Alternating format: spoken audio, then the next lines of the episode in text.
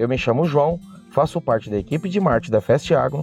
Quero que você seja muito bem-vindo ao nosso Prosa de Especialistas, um podcast focado no mercado agro, trazendo proximidade com o homem do campo.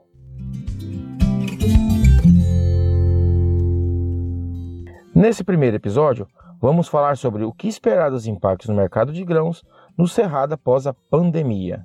Quem proseia hoje com a gente na visão técnica é Carlos Cogo, professor na Fundação Dom Cabral e diretor na Cogo Inteligência em Agronegócio.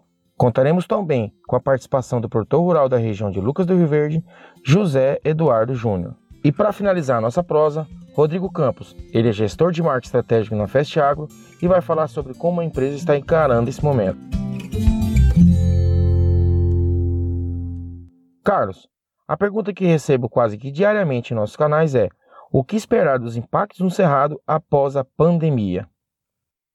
Uh, avaliando cenários para o mercado de grãos no, no Cerrado, nesse período após a pandemia de Covid-19 é, aqui no Brasil é, e no mundo, que está impactando o mercado de commodities, o que vemos é, para o mercado da soja, uma tendência de preços bastante sustentados, ainda com possibilidade de novas altas é, longo deste segundo semestre de 2020, é, com essa forte alta do dólar é, ante o real no Brasil, que já ultrapassa os 40%. Nós já estamos aí com 75% da safra atual comercializada e em torno de 35% da próxima safra da 2020-2021 na região do Cerrado, com os preços já fixados. Né? No mercado futuro, na Bolsa de Chicago, a pressão continua bastante baixista, né? à medida que nós vamos ter aí um aumento de quase 10% na área que está sendo plantada nos Estados Unidos nessa temporada 2020-2021, e no mercado interno, ao contrário, uma demanda muito firme para exportações, muito aceleradas esse ano, é muito rápidos, muito velozes, batendo recordes sucessivos mês a mês, e também no mercado interno para o setor de rações, muito fortalecido com a demanda aquecida para o farelo do soja e também no óleo de soja, demanda aquecida é, para biodiesel. É, no mercado de milho, segundo a safra, as vendas da safra 2020 foram muito avançadas no primeiro semestre e isso deu ao setor a tranquilidade de enfrentar um segundo semestre com uma pressão internacional bastante baixista sobre os preços. Os preços é, perderam fôlego de alta é, no final do primeiro trimestre, na passagem para o segundo trimestre desse ano, é, depois, com uma ameaça de que a segunda safra pode ser atingida por adversidades climáticas, os preços ganharam mais sustentação. E no segundo semestre, a gente vai encontrar um mercado onde Estados Unidos também estão ampliando em 5% a área de cultivo da temporada 2020-2021 e com perda de competitividade do etanol de milho nos Estados Unidos, que absorve 40% da oferta é, de milho lá nos Estados Unidos e que está sendo pressionado pela forte baixa do preço do petróleo no mercado global. Então, uma pressão baixista sobre os futuros deve persistir. Isso vai fazer com que o Brasil precise alinhar os seus preços de exportação é, aos níveis mais baixos vão ser praticados no segundo semestre em termos de porto. E o que pode apenas dar uma sustentação maior nisso é é, o dólar, que pode subir ainda mais e acabar também servindo como sustentação para os preços é, no segundo semestre desse ano. Então, somando a questão do câmbio mais as vendas antecipadas que estão bastante adiantadas, a gente deve ter um panorama de preço do milho ainda sustentado ao longo do segundo semestre, nesse período que virá após pandemia.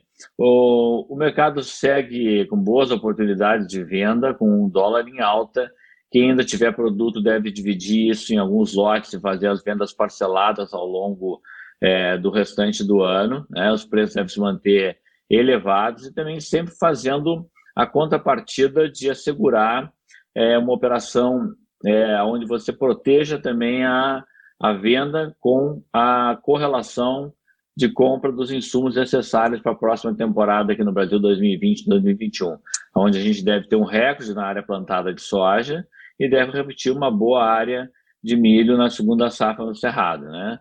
Para o ano que vem, a gente vai ter um preço ainda pressionado lá fora, tanto para soja como para milho, mas aqui no Brasil ainda o dólar deve permanecer em patamares elevados, não deve retornar mais aos níveis anteriores à pandemia, e isso deverá manter a rentabilidade de soja e de milho ainda elevada para a temporada 2020-2021 para os produtores de milho e soja do Cerrado brasileiro.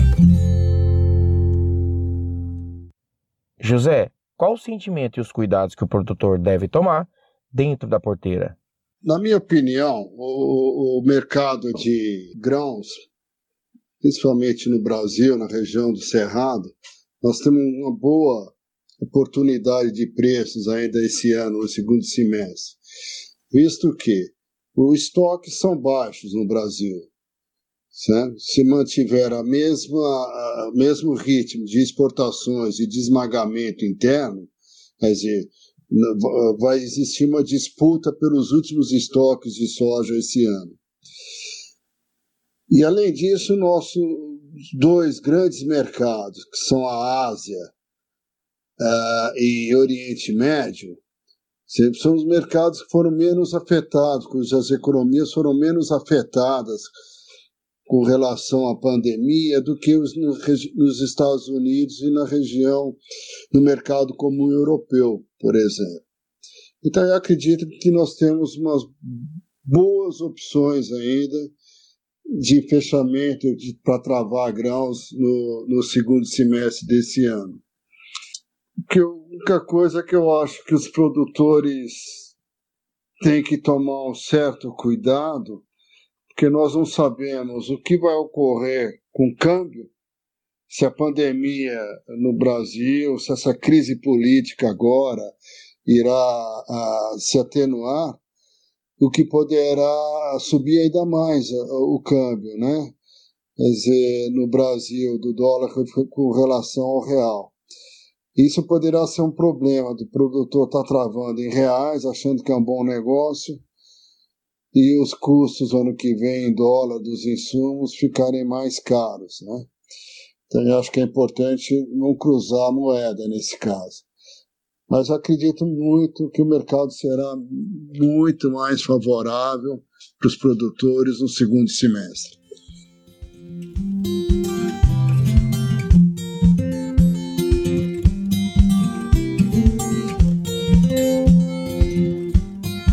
E agora, fechando nosso bate-papo, vamos saber dos desafios da indústria de insumos nesse momento turbulento.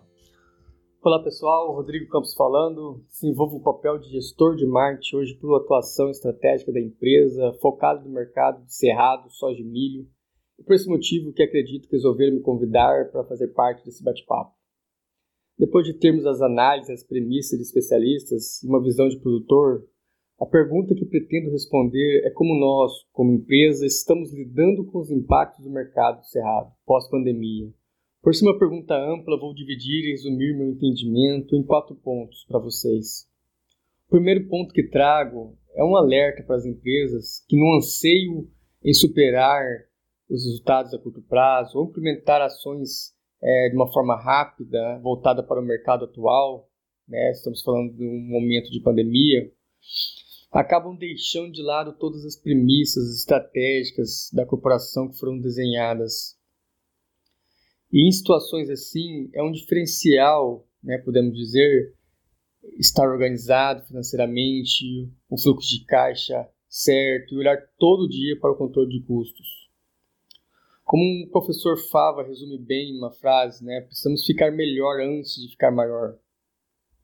O segundo item para o momento que passamos especificamente sobre um território do Cerrado, que trabalhamos com grandes culturas e áreas geográficas, acreditamos que garantir uma maior proximidade à nossa base de clientes se torna ainda mais relevante nesse momento. Também procurar ter um processo de cooperação entre as cadeias do suprimento, seja com fornecedores, parceiros, nossos distribuidores espalhados pelo Brasil e até mesmo os compradores finais no sentido do que todos passarão estão passando estão passando pelos mesmos desafios no final do dia. O terceiro é ler o mercado todo dia, todo dia buscar uma melhor construção de margem para quem usa nossas soluções, Ponto muito sensível, acho que posso colocar assim, considerando a volatilização do câmbio de hoje também pós-Covid.